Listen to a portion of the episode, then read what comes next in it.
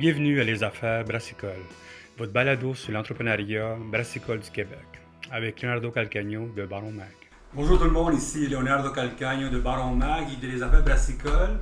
Voici notre deuxième balado sur notre concours Brasse ta bière dans une brasserie.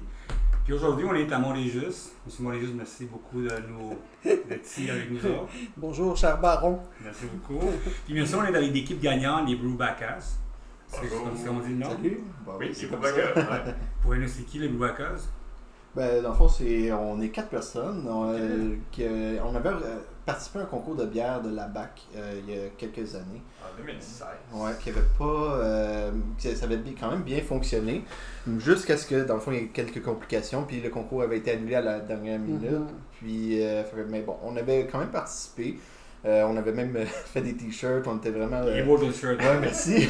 J'ai le dire. avec des lunettes de soleil de, à, la, à, Gun- c'est à Top Gun un peu. Ouais, il y a juste notre mascotte qui est pas, qui est pas là ici pour faire le cri, malheureusement. Mais Ah, bon, c'est lui, le c'est lui, ouais. quatrième. Ouais, ouais, il est pas là, il est à, il est à 700 km d'ici, malheureusement. salue David, mais je peux essayer de faire une imitation de Chewbacca pareil. Là. Oh, bien réussi mais quand même.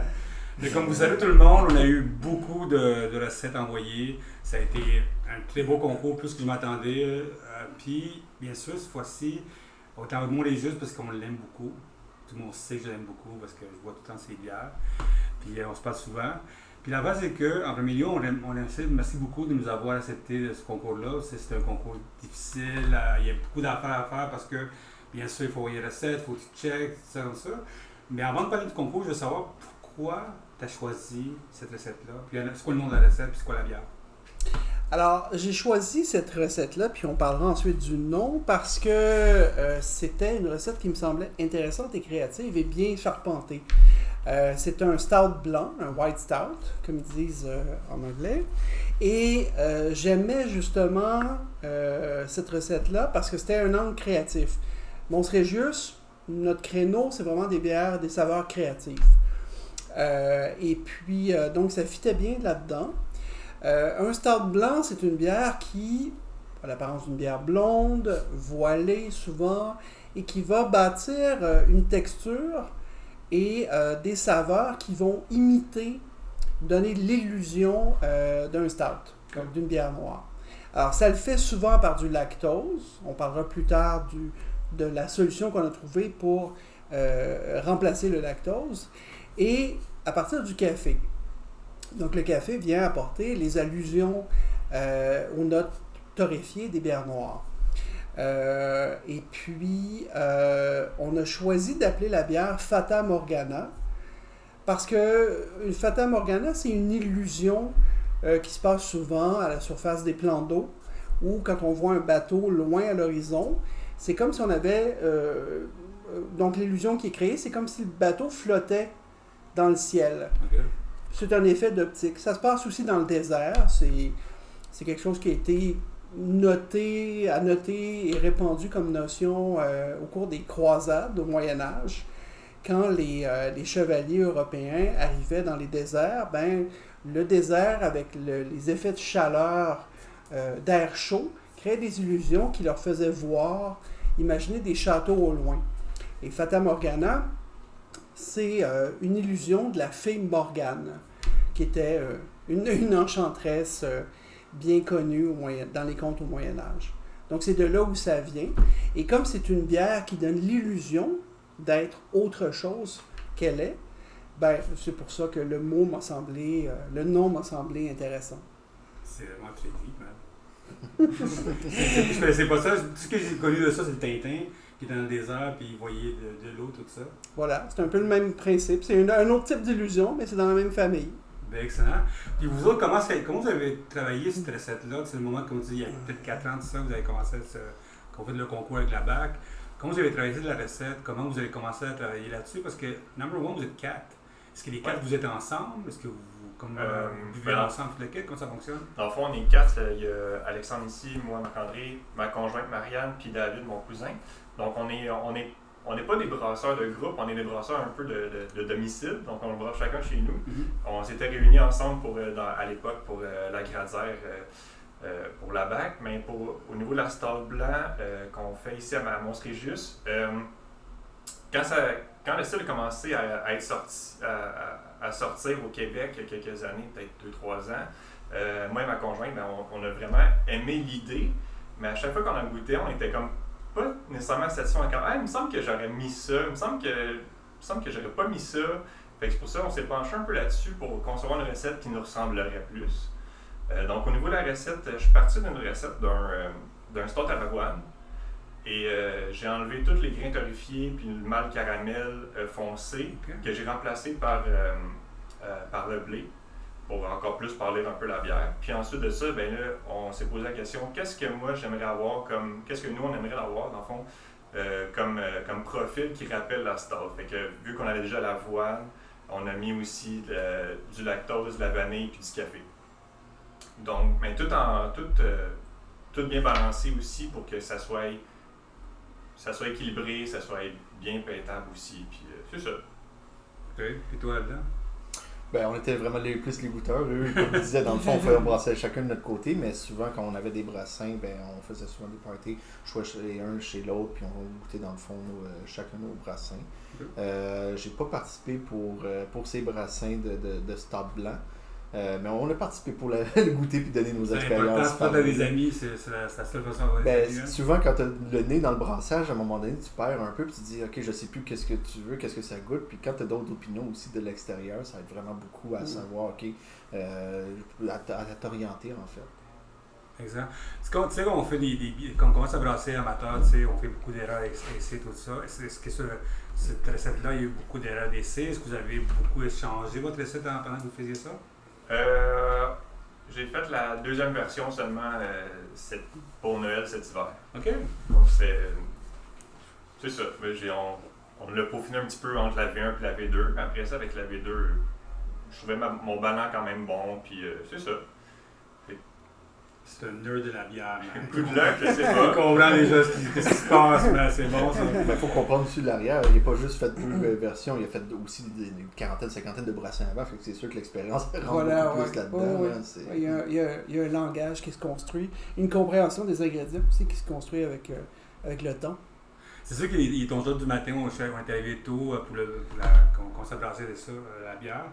Mais vous avez déjà venu avant pour parler avec lui, pour le- Ouais. le- toute la recette, tout ça. C'est quoi l'expérience, puis c'est quoi les conseils qu'il vous a donnés, à part les beaux t-shirts? euh, C'est vrai que Martin, il est chiant. Ah ouais.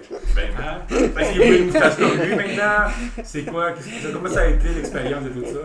ben, Martin, il est loin d'être chiant. Martin, c'est- le brasseur, euh, un des brasseurs les plus sympathiques que je connaisse. Là. Il- en plus d'être poétique, on va se le dire. Là.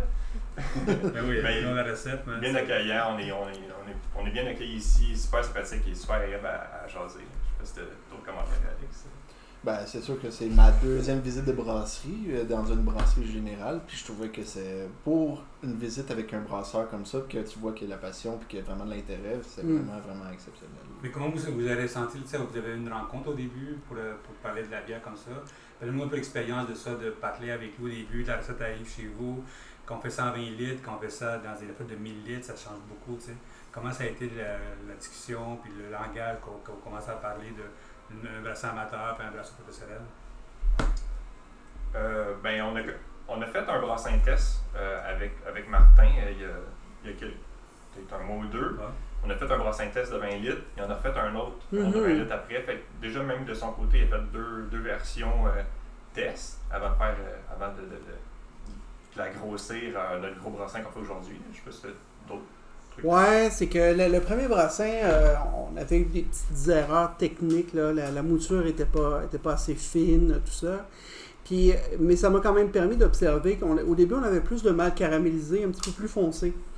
Alors, on a parlé de tout ça pour vraiment augmenter l'effet d'illusion. là, tu sais, euh, goûter du noir, mais voir du blanc. Et euh, donc, pour réduire ça, ajuster ça, et j'ai divisé le, le 20 litres qu'on a fait en deux 10 litres. Et dans un des 10 litres, on a mis du lactose, la même proportion que, que votre recette. Et dans l'autre, j'ai voulu substituer. Alors, j'ai utilisé des maltodextrines. Donc, grosso modo, c'est un produit euh, à partir de blé qui est composé de chaînes de, de chaînes de dextrine très longues et très peu fermentescibles. Donc, ça laisse du sucre résiduel, comme le lactose le fait. donc de la texture en bouche. Euh, ce n'est pas colorant, donc c'était parfait pour une recette comme ça.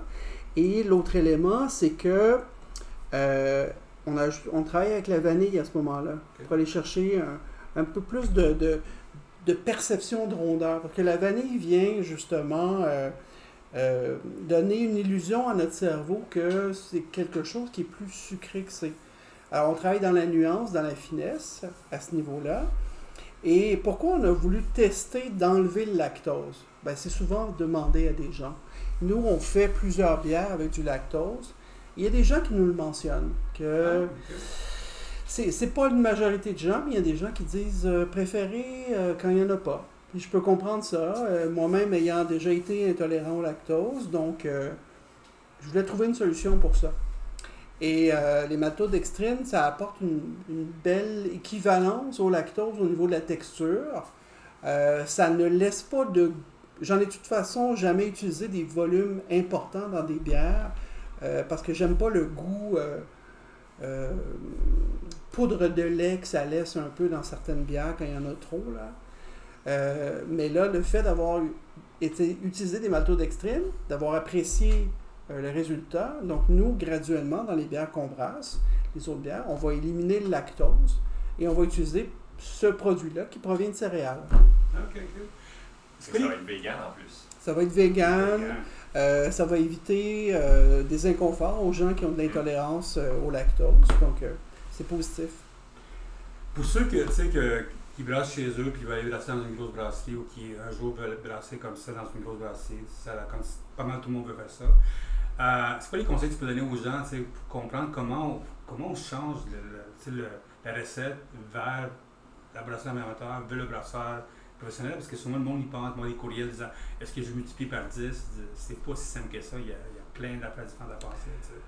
Effectivement, il y, a, il y a des questions liées, par exemple, comme je l'expliquais plus tôt aujourd'hui, alors qu'on était en train de faire l'empâtage, euh, soutirer le mou d'un 20 litres euh, pour un brasser de 20 20 litres, ça prend quoi, 10-15 minutes à peu près, Ouais. là, si on le fait à un tempo modéré.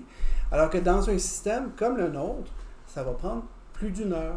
Alors donc, on, déjà là, on sait qu'il y a une différence.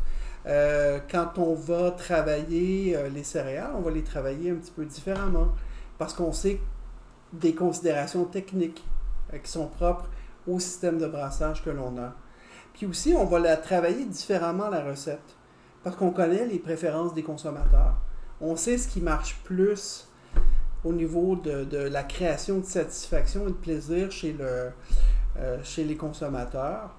Alors que quand on brasse à la maison, ben, on brasse pour soi. Donc nos, nos fantaisies personnelles peuvent dominer, mais on peut moins faire ça. On doit mitiger ça euh, quand on brasse commercialement. Puis cette recette-là, vous l'avez pensé à ça, quand vous avez fait des petits changements, est-ce que vous avez pensé à ce côté-là aussi, le côté commercial, parce que quand même on va les encanner, on va les vendre, Oui, comme ça. Est-ce que vous avez exactement. pensé à ça, à la recette euh, quand vous avez pensé à Absolument, ça? Oui. C'est une des raisons pour laquelle on a pâli la bière. Parce qu'on est dans un univers où euh, l'influence Instagram joue Ah ouais. beaucoup. Donc, une bière blonde, plus blonde, plus jaune, il va, être- va avoir des- une meilleure perception, une meilleure appréciation des consommateurs. Euh, les maltes caramélisés, maintenant, sont parfois perçus par certains amateurs comme et les saveurs que ça laisse, comme s'il y avait un signe d'oxydation. Alors, Ah. ils, ils ne savent plus vraiment, certains consommateurs ont de la difficulté à reconnaître les saveurs de malt caramélisé comme étant des saveurs de malt caramélisé et d'une composition de, notes sucrées un peu plus, euh, un petit peu plus riches. Euh, ils vont faire une erreur de lecture parce qu'ils sont, il y, a, parfois des parentés olfactives et gustatives. Donc, on, travaille ça en ce sens-là. Vous autres, quelle sorte de brasseur vous êtes? Quelle sorte de brasseur aussi à plus tard que vous allez être? Est-ce que vous voulez, vous voulez une brasserie plus tard? Est-ce que vous pensez à vos affaires comme ça? Mais au début, quelle sorte de brasseur vous êtes? Ben, moi, je suis un peu du style. euh, j'aime vraiment expérimenter. J'aime euh, vraiment voir tous les, les, les, styles, les expériences. Même faire des, euh, des copies de grandes marques pour des personnes qui n'aiment pas nécessairement aller dans.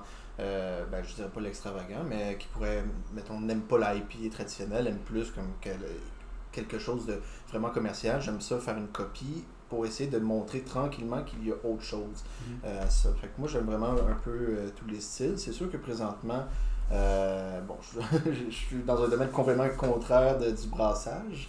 Euh, mais dans, c'est sûr que dans le fond, on a quand même des idées des, avec moi et ma conjointe de pas partir d'une microbrasserie, mais de partir d'autres euh, d'autres projets. Puis il y aurait peut-être une connexion aussi avec la microbrasserie pour pas nécessairement faire de production industrielle ou dans- euh, pour vendre sur le commerce, mais vendre peut-être local. Que une brasserie, une affaire comme ça. Exactement. Puis toi? Euh, de mon côté, les styles que j'aime brasser, euh, ben, j'aime beaucoup, j'aime beaucoup les bières anglaises, euh, les saisons aussi.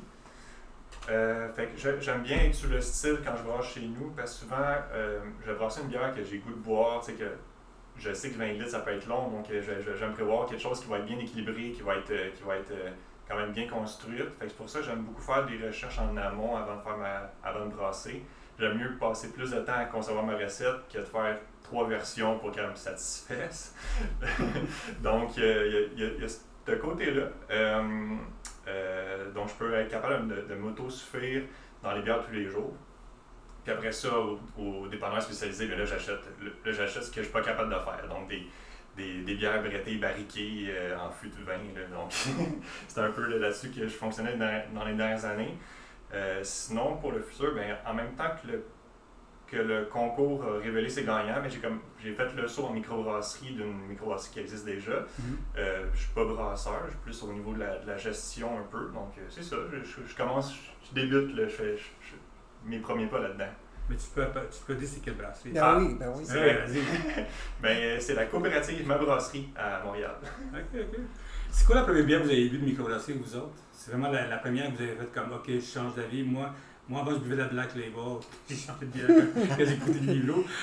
C'est ma vie. Vous autres, c'est quoi? Ben, c'est sûr que dans le fond, moi j'ai eu beaucoup d'influence, veux, veux pas, avec mes parents. Mes parents, ils buvaient pas nécessairement de la macrobrasserie euh, industrielle, mais ils buvaient comme microbrasserie, on va s'entendre, c'était de la, de la boréale puis euh, de la Unibro. Fait que c'est sûr, j'ai commencé avec le même style que mes parents. C'est sûr que ça a été un style quand même un peu plus fort, on va s'entendre avec Ouais. Unibro commençait, avait ça à 18 ans avec la, quand même, euh, c'est ça, exactement. là, L'eau bénite dans le temps, qui, quand ça existait, c'était quand même assez fort. Mais après ça, euh, j'ai vraiment plus développé le goût des, euh, des IPA. Euh, pour les brasseries, ça, je pourrais vraiment pas m'en m'en souvenir. C'était vraiment, euh, c'était vraiment euh, quand même diversifié. Mais une des brasseries que j'avais adoré dans ce temps-là, qui m'a fait comme un peu un- une révélation, c'est la, euh, la McRocken Flower que j'avais adoré de, Oh de, des- Bill Bucket. Bill Bucket, merci. Ouais, que ça, ça avait été comme une révélation.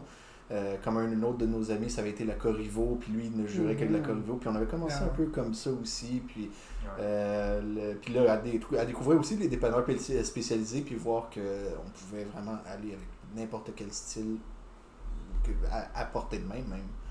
Ouais, de, de mon côté, mon éveil en bière, ça s'est fait sur- avec Alex en plus. Alex, Alexandre, on a fait euh, le cégep ensemble, on a fait notre technique ensemble, notre, notre bac en ingénierie ensemble.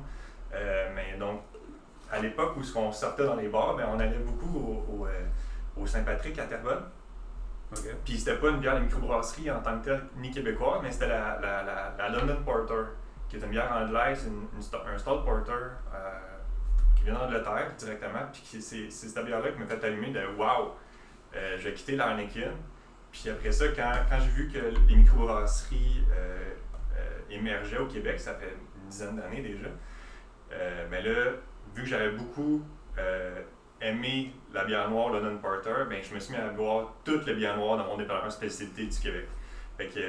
Une semaine, j'arrivais, ah, ok, ben je vais goûter ces deux, ces, ces deux, trois stouts-là euh, faites au Québec. Après ça, j'en revenais une autre semaine, j'en goûtais deux, trois autres. J'ai pas, j'ai pas une bière de microbrasserie québécoise qui m'a marqué au départ, qui fait des déclics. C'est surtout la, la London Porter qui m'a fait embarquer, qui m'a fait Mhm. chavirer dans, dans l'artisanal. Puis après ça, j'ai découvert un, un style en général au Québec après, pour après ça euh, élargir d'autres d'autres styles. Puis là, j'aime tous les styles. On est avec toi aussi, toi, c'est sûr que ça fait longtemps, mais c'est quoi, c'est quoi ta première bière que tu as bu de microbrasserie que tu as fait comme damn? Moi, j'avais, je jouais au rugby en loisir et mon entraîneur était un Français. Et euh, après les matchs, il nous, faisait, il nous amenait, puis on allait prendre un verre ensemble. Et euh, on allait souvent, parce qu'on était sur le plateau, chez Fritalard. Ouais, Et euh, il y avait, il y avait de la Unibro, puis il y avait des bières belge, belges. Alors, euh, après un match de rugby, euh, se caler une maudite, une fin du monde, à, 24-25 ans, ça se faisait, puis c'est vraiment des saveurs. Puis ma, ma première bière qui m'a vraiment embarqué, c'est la Raftman de c'est- moi, ça ma bière préférée encore. Ouais, ouais. J'aimais bien son, ses saveurs, oui. C'était comme un- assez doux à la fois, mais il y avait de la complexité quand tu regardais un petit peu plus loin. Fait que ça, c'était une bière que j'aimais beaucoup, ouais. Moi, c'est ma bière qui m'a fait changer de, Ouais. de registre. Je fais Black Label, je Ouais. bières, whatever. J'ai découvert cette bière-là, ça fait comme, it, Ouais, c'est ouais. fini, mais je pouvais plus boire d'autres bières. Je sais pas dans leur séquence de produits, là, j'imagine que c'était la maudite, la fin du monde, puis je sais pas la Raftman est arrivée quand là-dedans, mais elle était différente des autres, Unibrew, c'était... Toutes les autres avaient une grande parenté ensemble, une, une belgitude, et celle-là était vraiment différente des autres, puis je sais pas, ça m'avait embarqué. Mais ma- la première fois que j'ai bu de la bière, c'était à 12 ans. Euh, mes cousins m'avaient amené faire de la pêche euh, dans les Laurentides. Et on pêchait dans- Ils m'ont placé dans un ruisseau, dans le ruisseau où il n'y avait pas un poisson. on voit, de quel genre de famille je viens. Oh oui, Martin, va pêcher là. Il n'y a pas un poisson. Et j'avais pas d'eau. Alors je reviens au pick-up parce que j'avais compris le ridicule de la situation. En plein juillet, il y avait une caisse de la batte bleue qui chauffait dans la boîte du pick-up Oh depuis 3-4 heures. Alors, j'ai ouvert ça sur le bord du pare-choc, puis j'ai bu ça, puis ma première, pendant bien des années, la bière, pour moi, c'était très mauvais. J'en buvais pas, puis j'aimais pas ça, parce que j'avais ce souvenir-là. Alors, de la bière de pick-up, non, moi, c'est moi, quand j'étais jeune, c'était la Estrella d'Espagne. ouais, C'est la bière que j'ai vue euh, il y a 13 ans, voilà, à cette époque-là. Mais écoute, merci beaucoup à tout le monde. Euh, je vous dis merci beaucoup à Martin d'avoir participé au concours. Euh, merci beaucoup à vous autres, bien sûr, d'avoir participé au concours parce qu'on a hâte de faire l'année prochaine déjà. J'ai hâte de voir la bière quand elle va sortir. C'est quand qu'elle sort la bière déjà? début septembre. C'est bon, Je hein? veux aussi remercier la BAC, euh, toi Leonardo pour le ballon mag, puis surtout Martin de nous avoir choisi. C'est vraiment euh, on- Ouais. une expérience incroyable. Ouais. Vraiment chanceux. Merci, d'avoir les gars. hein, C'est le que fun de passer du temps avec vous. c'est- C'était cool de penser qu'il y a du monde, peut-être ça va aider à, tout le monde à ça. Puis on a eu comme 615 recettes, puis ils sont excellents tout le monde. hein, puis euh, j'ai hâte de voir que l'année prochaine avoir. On a d'autres déjà qui commencent. Ah, bien sûr, j'ai venu vous remercier Martin pour euh, mon Régis nous avoir, nous avoir participé au concours. J'aime beaucoup à la petite Fred parce qu'on a des biais qui s'en viennent avec eux autres. Hardprint qui vient de donner, un donner le prix à quelqu'un déjà, on peut l'annoncer encore. Moule International qui a donné un prix de 500$ à une bière dans pas long pour les, les produits, tout ça. La bague, bien sûr, là, ils ont travaillé très fort, là, que tout le monde a ses affaires, envoyé tout ça. Bien sûr, la gang de Baron, que moi et Nelson, on est deux là-dedans, salut Nelson. Bien sûr, écoutez les podcasts des affaires brassicoles, le livre qui s'en vient en novembre, qui sera lancé en novembre. Il y aura le- votre recette là-dedans. Puis on va parler bien sûr de la recette, comment ça fonctionne, tout ça. Et bien sûr, merci beaucoup d'écouter, puis à bientôt.